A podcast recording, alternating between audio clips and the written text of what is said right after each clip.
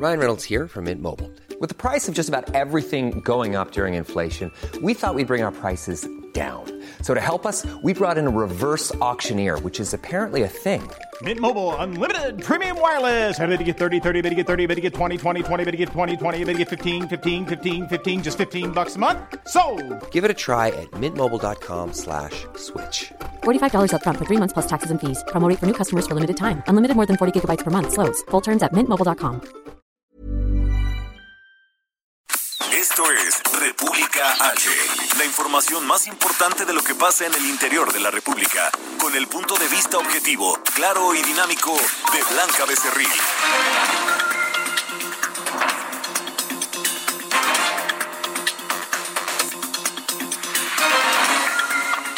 Muy buenas tardes, muy buenas tardes. Son ya las 12 de la tarde con un minuto, eh, tiempo del centro, a nombre de Blanca Becerril, titular de este espacio de República H, y por supuesto de todo el maravilloso equipo que hace posible este esfuerzo, que la acompañan cotidianamente. Le saluda esta tarde su servidor Isaías Robles, dándole la bienvenida. Recuerda, estamos transmitiendo totalmente en vivo ah, desde la Ciudad de México a través del 98.5 de FM. Llegamos también hasta Monterrey por el 90.1.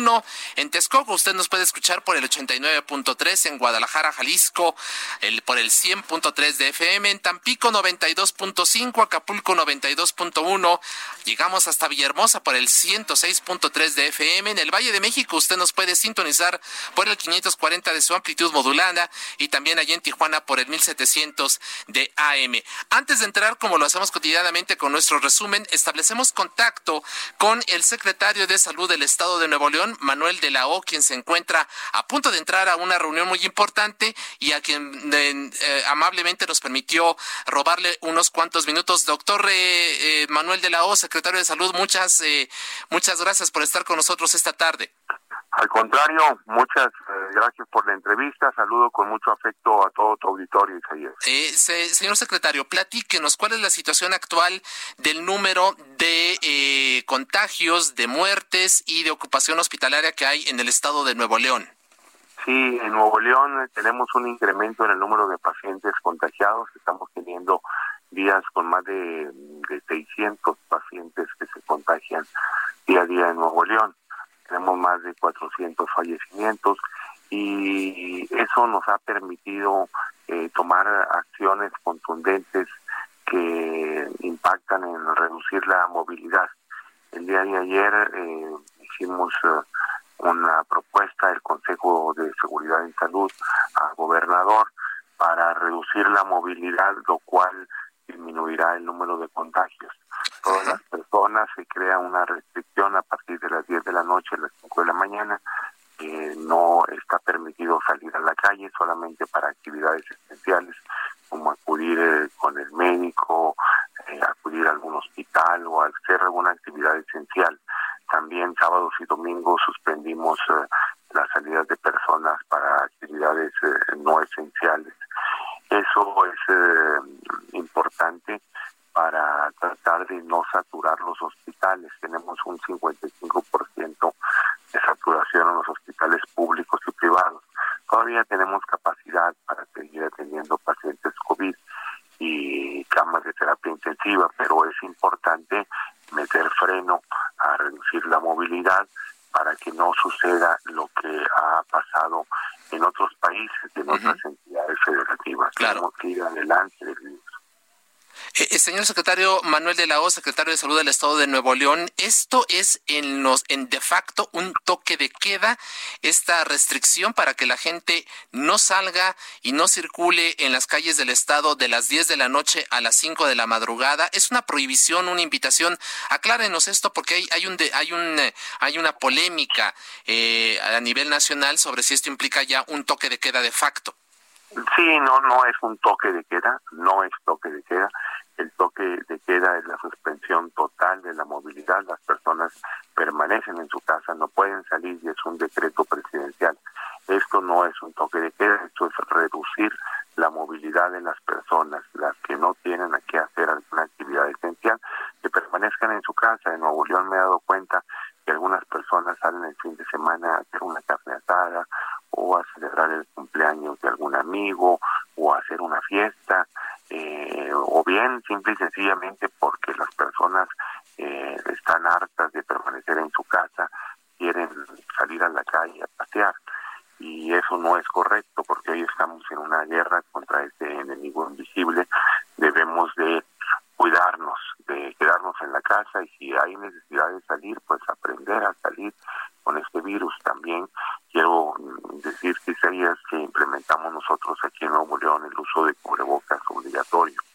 El uso correcto del cubrebocas, que muchas personas que se lo ponen en la barba o lo traen en, en la cabeza, y, pues no es correcto. El cubrebocas tiene que cubrirse la boca y la nariz, que ya está demostrado científicamente a nivel mundial que tiene utilidad para disminuir el riesgo de contagios. Claro. ¿Qué va a pasar, doctor eh, de la O, con las personas que no acaten esta disposición, eh, por un lado, de eh, no salir y no circular de 10 de la noche a 5 de la madrugada, y con aquellos que no utilicen el cubrebocas y no lo usen de manera adecuada? Sí, ellos van a recibir una sanción administrativa, desde una sanción administrativa, una multa. Vamos a apelar a la buena disposición de todas las personas en Nuevo León, a disuadir de primera instancia, pero si no es eh, se llevan a cabo esas acciones, bueno, pues la autoridad municipal, tanto la fiscalía, los órganos autónomos del gobierno del estado, el poder legislativo, derechos humanos, todos estamos trabajando de la mano para poder llevar a cabo estas acciones. Claro. Eh, ¿En qué consisten estas sanciones, eh, doctor? ¿Nos puede usted precisar esta sanción administrativa o la multa? Hace algunos días, el 30 de junio, se modificó el Código Penal del Estado de Nuevo León. Para toda aquella persona, Isaías, que tenga COVID y de manera dolosa ocurre, acude a su trabajo o alguna reunión mm, porque existe un riesgo a la salud, esa persona eh, puede ser acreedora de cárcel de tres meses a tres años y una multa hasta de 44 mil pesos. Eso es modificación del Código Penal para toda aquella persona que de manera dolosa, que ya sabe que tiene COVID y sale a la calle a contagiar, que ya me ha tocado un servidor hablar con algunos pacientes, están contagiados y me hablan los alcaldes, me dicen, ayúdeme doctor, hablo con ellos y me dicen, pues yo no creo, y pues aunque salió positiva y me duele en la garganta, yo creo que es otra cosa, yo voy a asistir a las reuniones y voy a seguir trabajando. Entonces hoy ya tenemos esa modificación del Código Penal. En cuanto a las otras acciones de reducir la movilidad, ¿Sí? bueno, pues nosotros apelamos a las autoridades municipales, los y las alcaldesas del Estado de Nuevo León también tienen una gran responsabilidad de cuidar la salud eh, de todos sus habitantes y ellos también nos ayudan. ¿Hay riesgo de que estas medidas puedan ser objeto de alguna, eh, digamos, de alguna controversia, de que puedan algunas organizaciones o los propios ciudadanos decir, eh, no estoy de acuerdo con ello y voy a interponer algún recurso legal para eh, evitar que, que sea yo objeto de una sanción de esta naturaleza? ¿Y no hay riesgo también de que se violen eventualmente derechos humanos con la aplicación de las mismas? No, no, este, la verdad que está consensuado con todos los organismos del Estado, con todos los poderes y la salud es prioridad. La ley general de salud está por encima de todas las leyes y aquí es el cuidado a la salud. Ya en muchas familias de Nuevo León existen pacientes contagiados. Desafortunadamente han perdido la vida pues ya más de 400 eh, personas en Nuevo León y la gente es consciente y sabe que lo hacemos por su bien no es con el afán de molestar, de hacer daño, es para cuidar la salud de todos.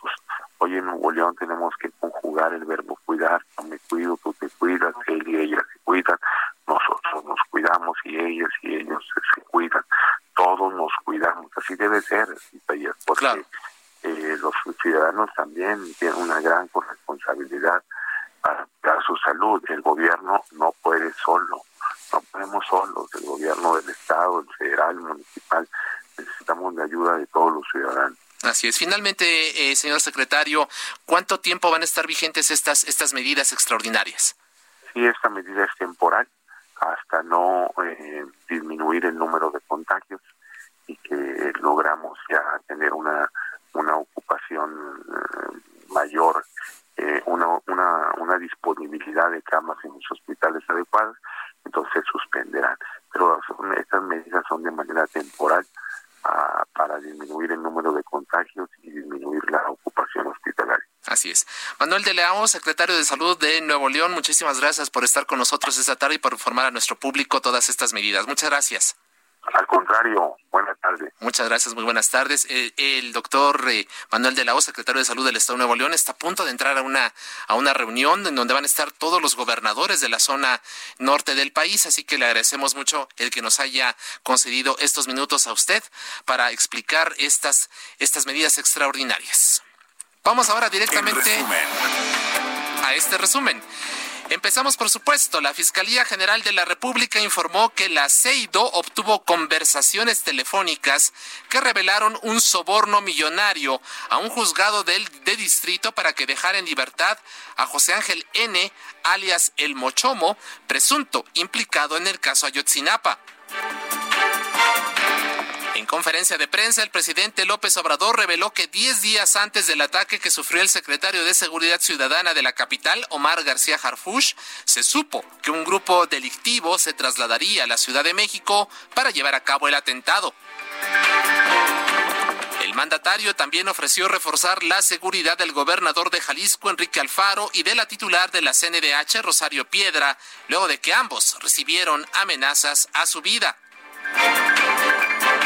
Además, el presidente López Obrador confirmó que representantes de Twitter van a asistir a Palacio Nacional para explicar el funcionamiento de los bots. Anunció que va a pedir que la empresa dé a conocer quiénes son sus principales clientes en México. Yo quiero que ojalá y ese día nos traigan, eh, si pueden hacerlo, en aras de la transparencia, quiénes son sus principales clientes en México y cuánto invierten en Twitter que esto incluya a personas físicas y morales, es decir, a ciudadanos, empresarios y a corporaciones, a partidos políticos, para saber quién es quién en la compra de eh, servicios de Twitter. Una lista.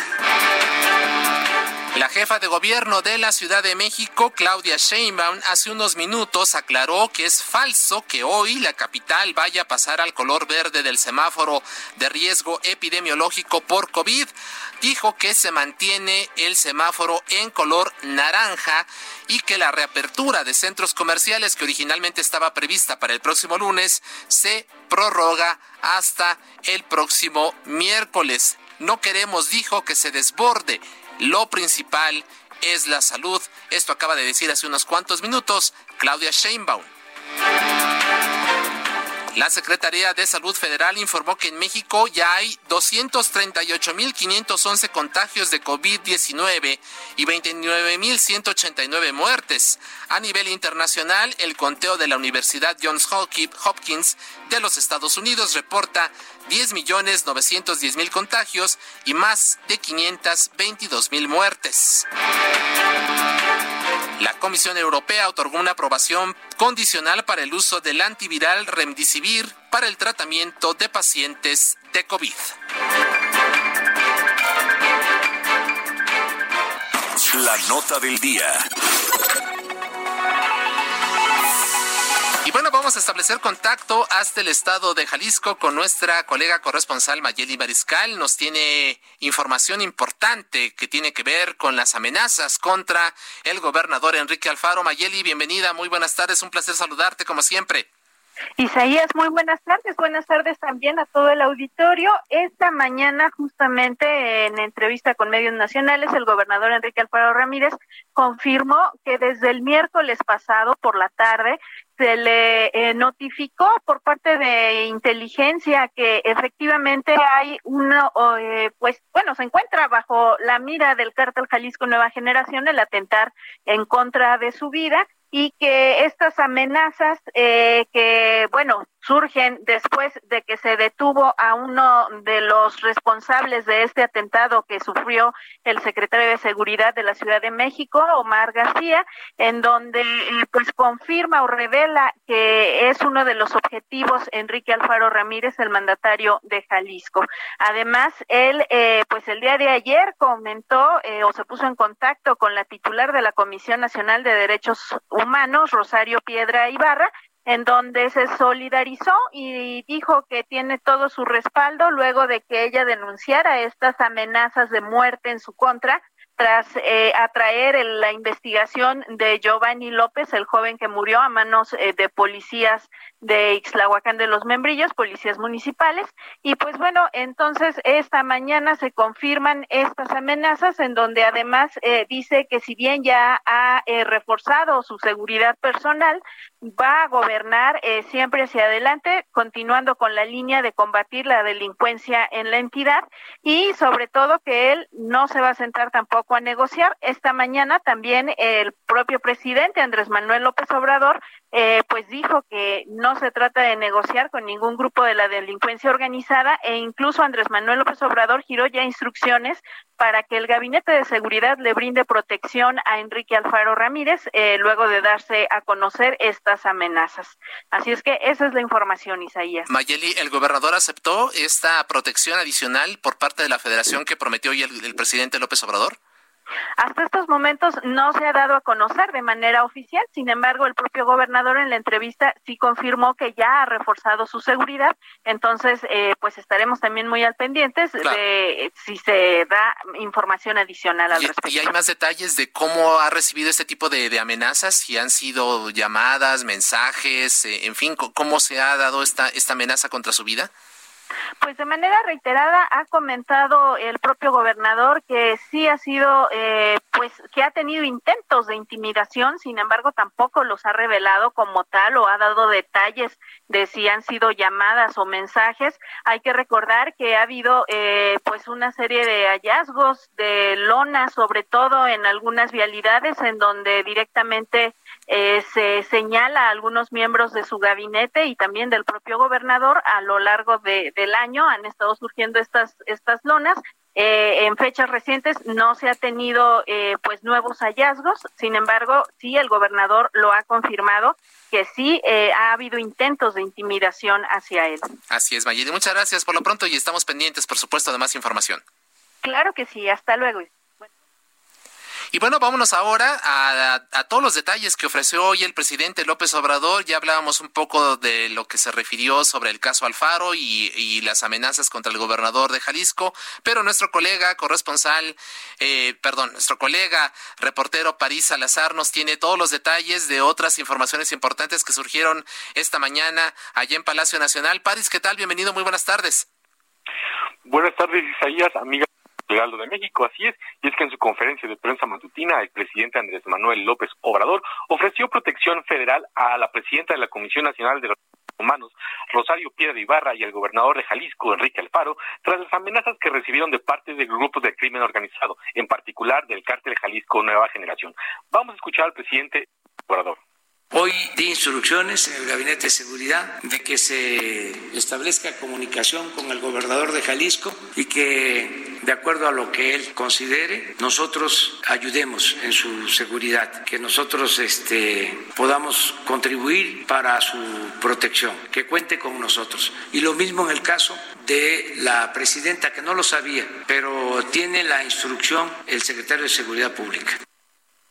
En Palacio Nacional, el presidente Obrador dijo que tras la liberación de presuntos delincuentes ligados al cártel de Santa Rosa de Lima en Guanajuato por fallas en el debido proceso y retrasos en la orden de cateo, la Secretaría de Gobernación presentará a la Suprema Corte de Justicia una tesis sobre la actuación de las autoridades en cateos, en la cual se puede actuar siempre y cuando haya delito de fragancia. Escuchemos al presidente López Obrador la licenciada Olga Sánchez Cordero, que es una experta en cuestiones jurídicas, fue ministra de la Corte, dio a conocer una tesis que existe en el Poder Judicial acerca de el cateo. Cuando dejan en libertad a las personas que se detuvieron en Guanajuato, se argumentó de que no había orden de cateo o que llegó tarde la orden de cateo. Con lo mismo es que se este, utiliza ¿no? como excusa de que está mal hecha la investigación o se procedió mal para dar pie a que se libere a los presuntos delincuentes. López Obrador expuso que a los jueces que han liberado presuntos delincuentes podrían fincarse las responsabilidades, que si hay motivos para que se investigue y se castigue a los responsables, que se haga. Vamos a escuchar cómo lo dijo el presidente López Obrador. De acuerdo a esta tesis, podría fincárseles responsabilidad, pero eso ya va a corresponder al Consejo de la Judicatura y a las autoridades competentes en Guanajuato. Hoy va a enviar la carta la secretaria de Gobernación al presidente de la Suprema Corte de Justicia, que es a la vez, repito, presidente del Consejo de la Judicatura, y le voy a pedir, no creo que haya problema porque es una gente de primera, es una gente íntegra, una gente buena. Entonces, a ver si se da a conocer y si hay motivos para que se investigue y se castigue a los responsables, que se haga. Desde el Salón Tesorería afirmó que está consultado a toda la comunidad para la construcción del, del Istmo de Tehuantepec y dijo que se invita al director general del ferrocarril del Istmo de Tehuantepec para que explique el proyecto. El presidente López Obrador. Lo que he recomendado y se ha cumplido es que se consulte a las comunidades y se han llevado a cabo consultas y en todos los casos la gente está de acuerdo en la modernización de la vía del ferrocarril del Istmo, en este caso. De todas maneras lo vamos a revisar y le vamos a pedir al director del programa que, que lo exponga, que venga aquí para que se conozca bien. El presidente López Obrador adelantó que el próximo lunes se va a informar sobre los avances de la venta del avión presidencial con el director de Banobras, además de las propuestas de compra que existen de, para presidencial, así como de la venta de boletos para la rifa del valor del avión presidencial por parte de la Lotería Nacional. Escuchamos al presidente López Obrador. El avión tiene ofrecimientos, o sea, hay ofrecimientos para la compra del avión, pero como vino la pandemia, todo se detuvo. De todas maneras, le voy a pedir también al director de eh, Banobras, a Jorge Mendoza, que venga el lunes y que explique cómo va lo de la venta del avión, de todos los aviones y de los helicópteros, y cuándo regresa el avión, si no se va a vender, cuándo va a regresar y se le va a entregar a la Fuerza Aérea para que lo eh, siga manteniendo esa es la información de lo sucedido esta mañana desde Palacio Nacional, Isaías. Como siempre, muchas gracias, Paris. Muy completa toda la información de lo que ocurrió esta mañana allí en Palacio Nacional. Un enorme abrazo. Cuídate, por favor. Buenas tardes, seguimos pendientes. Gracias a Paris Salazar. Y ahora nos vamos hasta el estado de Guanajuato. Allí se encuentra nuestra colega corresponsal Gabriela Montejano con información de último momento muy importante. Gabriela, ¿qué tal? Bienvenida, buenas tardes. Hola, ¿qué tal? Muy buenas tardes. Así es, pues comentarte que la violencia en el Estado no cesa y esta mañana, en una emboscada a elementos de las Fuerzas de Seguridad Pública del Estado, pues se registró un saldo de cinco agentes muertos y dos más lesionadas. Esto sobre la carretera a Paseo del Alto Jerecuaro. La zona se encuentra blindada por diversas corporaciones policíacas y el cerco alrededor de este incidente está alrededor de varios kilómetros. No nos podemos acercar eh, a lugar en donde se registró este suceso. Fue alrededor de las 8.30 de la mañana cuando se reportó eh, un ataque y esto es en la Alto, en la carretera Paseo del Alto Jerecuaro, a la altura de la comunidad del Chamizal. Eh, ahí se localizó una camioneta volcada con eh, bastantes signos de impactos de fuego. Te comento que esto lo, ah, lo confirmó de inmediato la autoridad, el secretario de Seguridad Pública del Estado, Álvaro Cabeza de Vaca, envió un Twitter en donde confirmaba el ataque y también luego se envió un comunicado en donde se atribuye el ataque al crimen organizado y además se confirma que las dos agentes lesionadas se encuentran fuera de peligro. Esto como parte de lo que se ha registrado en, el en los últimos eh, momentos y hechos de violencia. Y también te comparto que en materia de coronavirus, ayer hubo una rueda de prensa ya por la tarde en donde se informó que en el mes de junio casi se cuatriplicaron los casos de contagio comunitario del coronavirus en la entidad, por lo que la Secretaría de Salud ha, ha determinado que ahora será obligatorio el uso del cubrebocas en el estado de Guanajuato en todas las actividades públicas. Eso es parte de lo que tenemos hasta el momento en esta entidad. Por supuesto. Muchas gracias, Gabriela. Agradecemos tu información. Muy buenas tardes y estamos en contacto. Muy buena tarde. Gracias, cuídate Gabriela. Vamos a hacer una pausa y volvemos aquí en República H, el espacio de Blanca Becerril, aquí por el Heraldo Radio.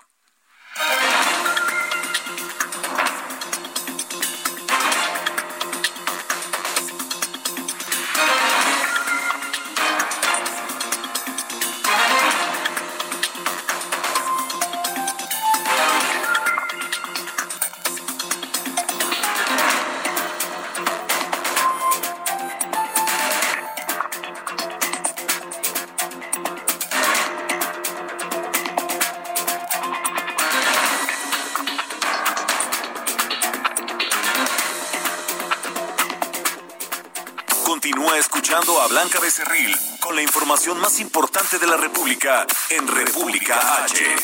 Regresamos. Estamos de regreso con la información más importante de la República en República H con Blanca Becerril, transmitiendo en Heraldo Radio. Hola, hola, muy buenas tardes. Aquí es viernes, ya fin de semana. Y bueno, antes, qué rico, ¿no? Antes, antes que nada, vamos a platicar de un kit de protección excelente. Así, excelente. Le invitamos. El mejor. El mejor, a que, a que, a que de verdad apunten, apréndanse el número, marquen ahorita que Adri nos cuente de qué se trata este famoso kit de protección, Adri. Así es, mi querida Moni, me da mucho gusto estar aquí con, con todos ustedes. Eh, bueno, pues este kit de protección, la verdad es que vale mucho la pena y también la promoción que les estamos ofreciendo. Sabemos que, bueno, pues eh, muchos, muchos profesionales de la salud que están en contactos con pacientes graves utilizan máscara hospitalar que es fabricada con una mica especial que nos protege íntegramente el rostro y para una protección más completa utilizan un cubrebocas del tipo NV95 que tiene la ventaja de ser lavable y de volverlo a utilizar. Eso es bueno. La buena noticia es que si marcan en este momento al 800 mil, escuche usted, en la compra de dos máscaras hospitalar y dos cubrebocas NV95 van a recibir de regalo otras dos máscaras hospitalar y otros dos cubrebocas NV95. Estamos hablando de un total de cuatro máscaras y de cuatro cubrebocas, o sea, ganan el doble. Y si llaman en este momento, les vamos a regalar cuatro escudos faciales. Son 12 piezas en total a un increíble precio para que aprovechen la promoción. por favor. Pero además de las 12 piezas del kit de protección, usted tiene la oportunidad de donar a todos aquellos con los que convive día a día, desde una escuela, su tienda favorita, alguna estética, por ejemplo, taller mecánico. recibiendo mil pesos en productos seleccionados de la línea hospitalar. Los pueden recibir en su casa o enviárselos directamente con una tarjetita a su nombre y un mensajito de solidaridad. Reciba 12 piezas al precio de cuatro, dona mil pesos en productos seleccionados de la línea hospitalar para regresar seguros a la nueva normalidad. Ay, sí, y ya saben, a la hora de marcar les van a pedir el dato de la persona a quienes ustedes van a donar esos mil pesos en productos hospitalarios. Así es, Moni. Muy bien. Nuevamente el Sí. número es el 800 230 5000 la Cinco terminación. mil, apréndanselo. Muy bien, muchas. Gracias, Regresamos. En resumen, La gobernadora de Sonora, Claudia Pavlovich, informó que se aislará tras el anuncio de que el secretario de Salud del Estado, Enrique Clausen, diera positivo a COVID-19. El gobernador de Chihuahua, Javier Corral, anunció que se va a mantener en aislamiento mientras espera los resultados de la prueba de COVID que se realizó tras haber estado en contacto con el mandatario de Tamaulipas, Francisco García Cabeza de Vaca, quien contrajo la enfermedad. El alcalde de Copanatoyac, Guerrero Aguilar Valdés, confirmó el hallazgo de siete personas sin vida desaparecidas desde el pasado 29 de junio. El Instituto Nacional Electoral exigió a las autoridades de Nayarit esclarecer la muerte de su comunicador en la entidad Gustavo Alfonso Rey, asesinado al interior de su domicilio. El secretario para el Manejo, Saneamiento y Protección del Agua de Baja California, Salomón Faz Apodaca, informó que la cervecera Constellation Brands podría instalarse en Mexicali luego de que inició pláticas con el presidente López Obrador para buscar alternativas de abastecimiento, abastecimiento de agua.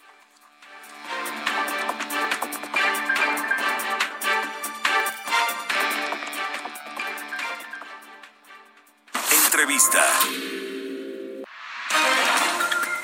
Bueno, continuamos aquí en República H, el espacio de Blanca Becerril, y se encuentra en la línea telefónica la doctora Gloria Molina Gamboa, secretaria de Salud del Estado de Tamaulipas, a quien agradecemos mucho su tiempo y su confianza. Eh, doctora Molina, ¿qué tal? Muy buenas tardes, gracias por estar con nosotros. ¿Qué tal? ¿Cómo estás, Isaías? Buenas tardes, a tus órdenes. Muchas gracias. Platíquenos brevemente estas medidas eh, extraordinarias que se están adoptando en el Estado para reducir la movilidad y, por ende, la posibilidad de contagios en aquella entidad. Eh, pues sí, eh, tuvimos que reforzar eh, las medidas de restricción para la población en virtud de tener un incremento importante en el número en el número de casos empezaron el día sábado y domingo pasados con eh, primero el municipio de Reynosa y luego Laredo y el domingo para ocho municipios que incluyen Laredo y eh, y Reynosa, como ya te había comentado. Consisten básicamente en parar los, el transporte sábado y domingo, en hacer eh, nuevamente el eh, seguir con la población en el uso de obligatorio de cubrebocas, eh, cerramos, eh, se cierra otra vez el, las actividades económicas no esenciales, servicios en general, comercio en general y eh, puestos fijos y semifijos. Todo lo esencial sigue funcionando como está.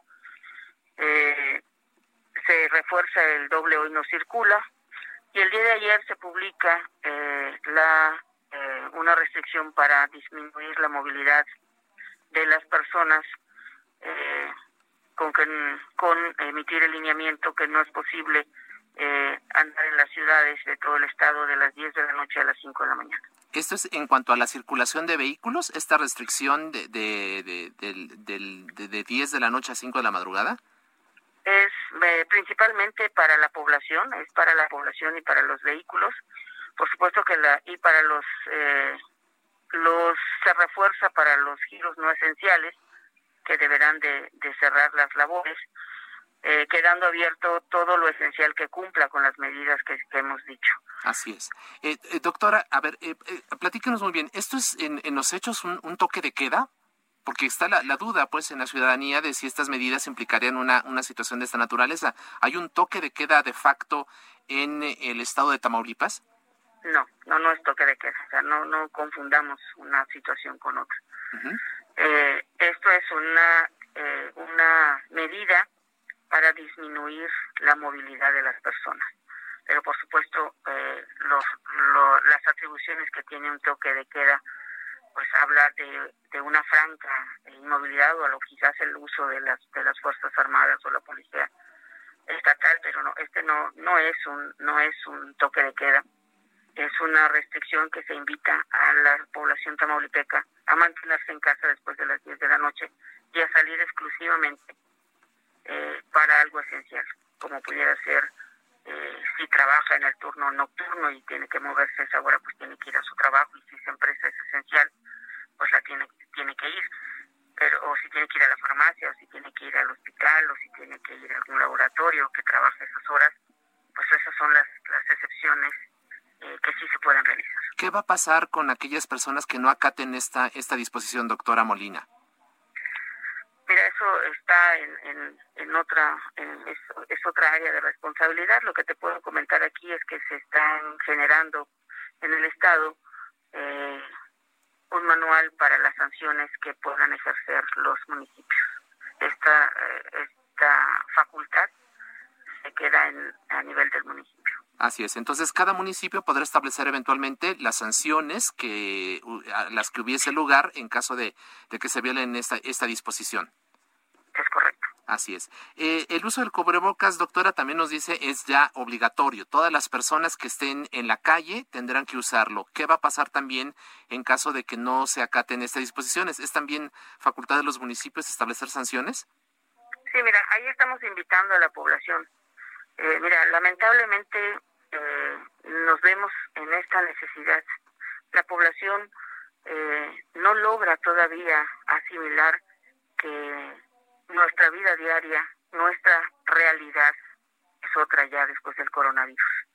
O sea, no, no habría necesidad de sancionar a nadie si todos eh, hiciéramos la parte que nos corresponde como gobierno, como municipio, como sector salud, como organización de la población organizada, como empresarios, porque están haciendo lo propio, todos estamos haciendo lo propio, quien no está haciendo lo propio es la población. Y entonces es cuando nos vemos en la necesidad de estas, circunstancias. Creo que eh, el mensaje hoy sería que tendríamos que invitar a la población a que haga una reflexión en ese sentido y que aprenda a vivir con el virus y a cuidarnos. No es fácil para nadie, te lo puedo asegurar, dar marcha atrás en la reapertura económica. Para nadie ha sido una situación bien difícil, una, una decisión muy difícil de tomar. Claro. Pero hay que cuidar a la población a pesar de ello. Estas medidas, doctora, eh, ¿por cuánto tiempo van a estar vigentes? Mira, en este momento las primeras publicadas, el sábado y el domingo pasado, son dos semanas que culminan, eh, creo que el fin de semana es 11 y 12, si no me equivoco. Eh, están vigentes para estas dos semanas y a mediados de la semana que viene, aproximadamente lunes, diremos eh, lunes o martes, veremos el impacto del fin de semana con relación a los casos y estaremos en posibilidades de decir si por lo menos eh, el cierre de las tiendas de autoservicio que también están como medidas entre sábado y domingo se quita o se disminuyen los horarios. Depende de cómo la población responda. No, si lo, no sé si logro explicar. Sí, sí, sí, sí, entendemos. Si los casos, y se disminuye la ocupación hospitalaria, pues nosotros damos oportunidad a, que a que otra vez vayamos y regresemos a lo que nos estamos teniendo que acostumbrar. Claro, rápidamente, eh, doctora, eh, usted nos dice, se vuelve al cierre de servicios y de comercios que no sean esenciales. ¿Qué significa esto? ¿Nos puede, puede detallarle al público que nos escucha también allá en, en, en Tamaulipas eh, qué implica, qué, qué es lo que no va a poder abrir este fin de semana, por ejemplo? Eh, todo lo que son las tiendas de autoservicio, eh, los Oxos, eh, los Eben. Eh, las tiendas de conveniencia, pues. sí, todo todas las plazas, las tiendas de conveniencia, eh, Sam's, eh, que no es que no sean, eh, no se cierran porque no sean esenciales. Sí son esenciales, pero es una medida que aunque sean esenciales, por eso solo se cierra sábado y domingo. Estoy hablando de Sam's, estoy hablando de Soriana, estoy hablando de Chedraui, estoy hablando de, de ¿cómo se llama la otra? De HB, como una medida de, de preventiva. Ellos están abiertos, por supuesto, han sido esenciales, pero también tengo que decir que no todos han, han eh, acatado los protocolos a pesar de los exhortos, a pesar de las sanciones. Y bueno, insisto, no habría necesidad de llegar a ese grado si todos hiciéramos lo que nos corresponde. Claro, finalmente. entrar a más gente, por, perdóname que te interrumpa, dejan entrar a adultos mayores, a niños, a mujeres embarazadas, a más de un elemento por familia y, ahí pues eso sí no se puede. Claro. Finalmente, doctora, eh, ¿nos podría usted dar las cifras últimas de lo, del, número de contagios, ocupación hospitalaria y muertes en el estado por el COVID-19? Por supuesto, tenemos hasta el día de ayer 7.321 casos, eh, a expensas de eh, municipios que tienen casos activos, quitando los que ya son recuperados y los que son de funciones.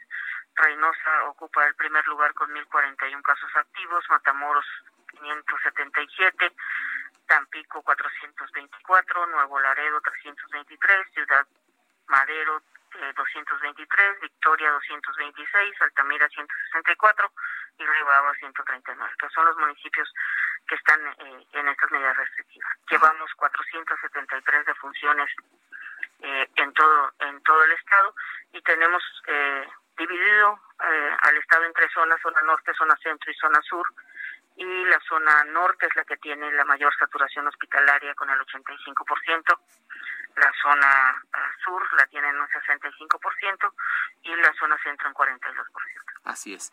Doctora, pues le agradecemos mucho su tiempo y su confianza con este espacio. Si nos permite, mantenemos abierta la comunicación a nombre de Blanca Becerril, titular de, de, este, de este noticiero de República H. Le agradecemos y estamos en contacto la próxima semana. Si nos permite, volvemos a establecer contacto con usted para ver cómo funcionaron estas medidas durante este primer fin de semana. Con gusto, a tus órdenes. Buenas Muchas tardes. gracias. La doctora Gloria Molina Gamboa, secretaria de Salud del Estado de Tamaulipas. Continuamos.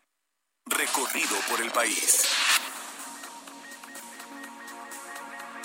Y vamos ahora a establecer contacto con nuestra colega corresponsal Karina García hasta el estado de Oaxaca. ¿Qué información nos tienes, Karina? Bienvenida, buenas tardes. Gracias, Isaías. Buenas tardes. Los servicios de salud de Oaxaca interpusieron denuncias penales contra el presidente municipal de San Antonino Castillo Velasco y San Pedro Ixlahuaca, Esteban Abel Sánchez Campos y Manuel Duarte Pérez, respectivamente, por el delito de propagación de la enfermedad.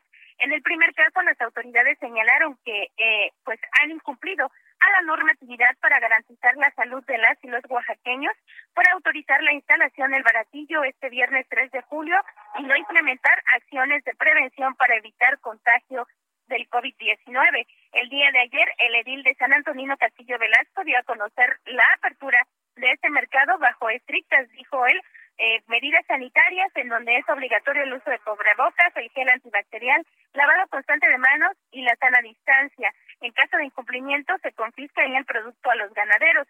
La comunidad ha registrado 43 casos positivos de COVID-19 y 8 decesos por la enfermedad. También el edil de San Pedro Ixtlahuaca, Manuel Duarte Pérez, fue eh, pues denunciado debido a que autorizó la realización de la fiesta patronal de esta localidad el pasado fin de semana. Finalmente te comento que Oaxaca registra 5.671 casos positivos de COVID-19 y 613 decesos. Es la información que tengo. Karina, muchas gracias. Estamos pendientes. Un enorme abrazo. Cuídate mucho, por favor. Gracias, buenas tardes. Gracias a Karina García. Y del estado de Oaxaca nos vamos hasta Chiapas. Allá está Jenny Pascasio. Nos tiene información importante sobre el uso de cubrebocas. ¿Qué está pasando por allá? Jenny, bienvenida. Buenas tardes. ¿Qué tal? Muy buenas tardes, Isaías. Te saludo con el gusto de siempre para informarte que en, sesión extraordinaria el Cabildo de Tuxtla Gutiérrez, Chiapas, aprobó el uso obligatorio del cubreboca en espacios públicos o cerrados de convivencia, cuyo incumplimiento será sancionado hasta con 36 horas de arresto y con multas de hasta 10 salarios mínimos. El alcalde Carlos Morales Vázquez dijo que son medidas extremas pero necesarias ante el sector, ante un sector de la población que se niega a tomar con seriedad y responsabilidad su propio cuidado ante este panorama del COVID-19 en Chiapas. Explicó que el paso de la fase roja a la fase naranja del semáforo sanitario no debe relajar a la población, pues se puede observar que cientos de personas caminan por las calles, supermercados, parques y espacios públicos sin la mínima protección personal, como es el uso de cubrebocas. En un comunicado de prensa también dijo que se puede usar cualquier tipo de protección en el rostro desde un lienzo, pañuelo, rebozo o mascadas, entre otros, y agregó que de no seguir las indicaciones la población debe prepararse para un escenario mucho peor que implicaría el regreso a la fase roja con mayores contagios y muertes. El ayuntamiento agregó que todos sus trabajadores, incluyendo el personal de limpieza, será dotado con cubrebocas, caretas, guantes y gel antibacterial. Pero te comento que desde el inicio de la cuarentena, el propio personal de limpieza de las secretarías y barrenderos del municipio denunció que el ayuntamiento no proporcionó ningún tipo de herramientas para protegerse del coronavirus. Asimismo, obligan a, una, a cumplir con horarios de trabajo incluso a personas con padecimientos crónicos y obesidad. Bueno, Jenny, pues ahí está, ahí está la situación. Muchas gracias por el informe y estamos pendientes. Un enorme abrazo, cuídate por favor. Muy buenas tardes. Gracias. El análisis. Y como todos los viernes, se encuentra en la línea telefónica Anilú Ingram, ella es diputada federal por el estado de Veracruz, vicecoordinadora del grupo parlamentario del PRI en San Lázaro. Diputada, ¿qué tal? Bienvenida, muy buenas tardes. Hola Isaías, muy buenas tardes, te saludo con mucho gusto a ti y a todo el amable auditorio. Muchas gracias. Oiga, platíquenos, parece que esta administración pues se ha caracterizado por el desdén a las inversiones cuando más las necesitamos por la crisis provocada por el COVID. Esto es un desdén Tenemos verde por cuidado del medio ambiente. Ajá. ¿Me escuchas? Eh, sí. teníamos allí un problema, estábamos allí, eh, se estaba cortando la comunicación, ya nuestro equipo de producción entró inmediatamente al quite para mejorarla. Eh, ¿Ahí usted me escucha bien, diputada? A ver, te escucho. Perfecto. Perfecto. Nos comentaba. Te comentaba, te comentaba yo que hay un desdén tremendo del gobierno de México por las energías verdes y el cuidado del medio ambiente y prueba de ello el tren Maya, una de las obras que más impactarán a los recursos naturales de nuestro país. En ese contexto, Isaías, aquí en Veracruz, específicamente en la comunidad de Santa Rosa, en Actopan, está ocurriendo una problemática que cada vez se irá acentuando más, conflictos entre comunidades por el agua y peor aún, la forma de trabajo de los morenistas, que creen que por ser diputados locales se pueden brincar la ley. Imagínate qué contradicción ser el representante que te designó el pueblo para crear leyes y que no las cumplas. Pues justamente una diputada local de esa zona se le hizo fácil hacer obras para llevarse el agua a otra comunidad sin permiso de la Conagua ni de nadie. Y Santa Rosa es la comunidad que realmente tiene una concesión por 35 años para el uso del agua. Ya presentamos un punto de acuerdo para que la autoridad tome cartas en el asunto y se cumpla la ley. Si no ponemos atención en el uso adecuado del agua en estos momentos, en el corto plazo tendremos un severo problema de escasez y no solamente en Veracruz, en todo el país y en el mundo incluso. Y por otra parte, en Tuxpan, Veracruz, el primer, el puerto más cercano a la Ciudad de México, hay una problemática que es la prueba de que el presidente de un informe de hace unos días de otro de otros países, pero no de México, y te voy a comentar por qué. El presidente municipal de Tuxpan anunció que la empresa española Iberdrola cancela la inversión de la planta central eléctrica, la cual representa una inversión de 1.200 millones de dólares y una proyección de 2.000 empleos directos y por lo menos 6.000 indirectos, Isaías. Y después de esto, sale el gobernador Cuitláhuac García a decir que sí se canceló, pero que él ya había hablado con la secretaria de Energía y que la inversión continuaba. Pero ahora sería la CCE la encargada de licitar y que los empleos se mantendrían. Un día después, el, el presidente sale a decir que ya están negociando con Iberdrola. ¿A quién le creemos? Presenté un punto de acuerdo exhortando al gobierno de México y a la CENER a implementar las acciones conducentes para garantizar la seguridad de las inversiones extranjeras, principalmente en la generación de energías limpias. Si algo necesita algo ocurrió. Se parece que se cortó la comunicación con la con la diputada Anilú Ingram, pero pues ya nos estaba platicando justamente de este asunto de Iberdrola que ha provocado una gran polémica en los últimos días, por lo que ella misma comentaba. Por un lado se dice se cancela la inversión, luego al otro día dice el gobernador no, mejor CFE, luego el presidente dice mejor siempre sí, pero vamos a hablar. Entonces nos decía eh, diputada que, que presentó un punto de acuerdo sobre este tema de, de Iberdrola, entre otros muchos temas, ¿no? Es correcto, un punto de acuerdo exhortando al gobierno de México y a la tener a implementar las acciones conducentes para garantizar la seguridad de las inversiones extranjeras, sobre todo en energías limpias, Isaías. Y, y si algo necesita México hoy son empleos, confianza en las inversiones nacionales y extranjeras, certeza, cumplimiento de reglas, orden y no estas señales que entre ellos se ponen de acuerdo. Así que no quitaremos el dedo del renglón, seguiremos eh, impulsando estos temas y, y, y, le seguiremos informando en este espacio. Así es, diputada, por lo pronto le agradecemos mucho y estaremos pendientes del destino de estos puntos de acuerdo que ha, ha presentado. Gracias por lo pronto.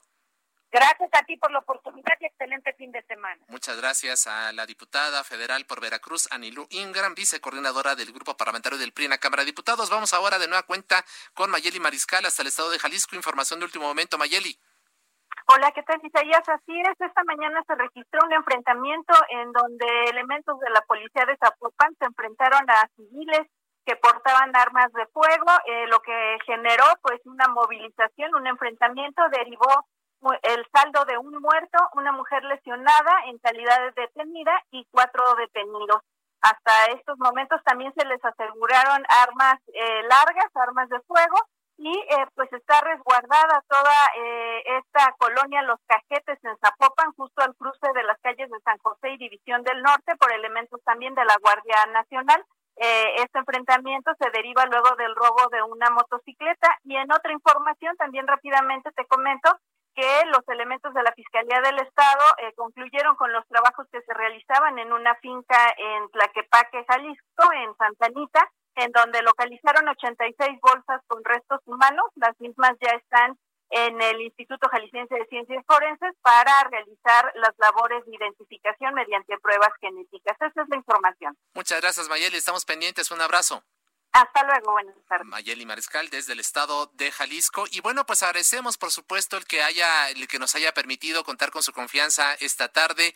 A nombre, por supuesto, de Blanca Becerril, titular de este espacio de República H, a nombre, por supuesto, de todos quienes hacen posible este esfuerzo, Itzal González, Carla Ruiz, Fernanda García, Ángel Gutiérrez, Angelina Negrete, en los controles técnicos, Javier Baez y por supuesto nuestro ingeniero Adrián Alcalá. A nombre de todos ellos, y se despide de ustedes esta tarde su servidor Isaías Robles deseándole que tenga usted una muy buena tarde, buen provecho, cuídese mucho, por supuesto, este fin de semana, si puede, quédese en casa, los contagios por desgracia siguen en aumento, seguimos aquí en la Ciudad de México en semáforo naranja, lo acaba de decir hace unos momentos la jefa de gobierno, así que esteme, extreme las precauciones, descanse, cuídese mucho y estamos en contacto. Por supuesto, quédese aquí en, la, eh, en estos micrófonos de Heraldo Radio con a la una el espacio de Salvador García Soto y todo su equipo. Muy buenas tardes, buen fin de semana.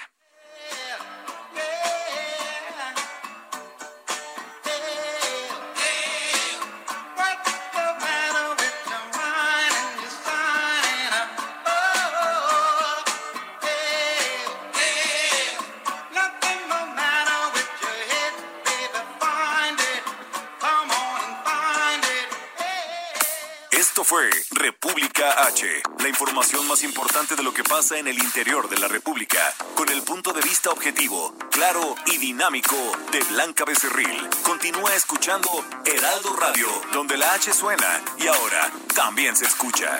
Una estación de Heraldo Media Group. Heraldo Radio, la H que sí suena y ahora también se escucha. Hey, it's Danny Pellegrino from Everything Iconic. Ready to upgrade your style game without blowing your budget? Check out Quince. They've got all the good stuff shirts and polos, activewear, and fine leather goods, all at 50 to 80% less than other high end brands. And the best part? They're all about safe, ethical, and responsible manufacturing. Get that luxury vibe without the luxury price tag. Hit up quince.com slash upgrade for free shipping and 365 day returns on your next order. That's quince.com slash upgrade.